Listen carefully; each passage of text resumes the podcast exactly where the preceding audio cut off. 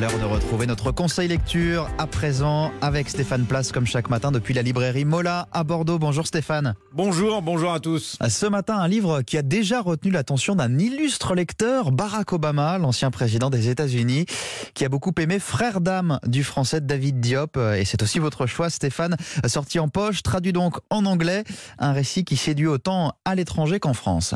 Ce texte de moins de 150 pages vous happe littéralement et vous plonge dans l'horreur des tranchées de la Première Guerre mondiale. C'est là que deux tirailleurs sénégalais font face aux lignes allemandes. Lors d'un assaut, Alpha Ndiaye voit son ami d'enfance Mandamba sérieusement touché. Son plus que frère le supplie de l'achever à trois reprises avant de succomber à sa grave blessure hanté par l'agonie de son compagnon dont il n'a pas su, pas pu abréger les souffrances.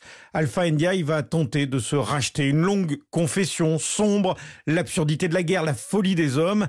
Frère d'âme est un livre époustouflant. Elga Panier, libraire chez Mola. Il y a une sorte de lancinance tout au long du texte. Beaucoup de répétitions sur euh, ce qu'il voit, ce qu'il entend, ce dont il se souvient, parce qu'il y a évidemment le manque du pays. Il nous parle souvent d'une femme qu'il aime et qu'il aimerait revoir, mais là, il est dans un, dans un univers en fait tellement violent. C'est les seules choses qu'il utilise en fait pour se raccrocher au peu d'humanité qu'il a. Et petit à petit, en fait, cette humanité va partir. Et tout ça, Diop le décrit crûment. Et finalement, en fait, il fait quelque chose de très important, ce qui est juste d'interroger le lecteur. Qui est le plus cruel? Est-ce que c'est l'homme qui devient fou parce que traumatisé et vulnérable Ou bien est-ce que c'est le système, l'état-major, qui envoie des milliers d'hommes dans une guerre sanguinaire? La nuit, tous les sangs sont noirs, peut-on lire dans Frères d'âme, le second livre de David Diop. Ça me parut important de jeter une lumière un peu personnelle et un peu intimiste aussi sur euh, le sort des tirailleurs sénégalais. C'est la raison pour laquelle j'ai choisi un psychorécit, c'est-à-dire le récit des pensées de ce tirailleur qui va devenir fou au milieu de cette grande boucherie qu'est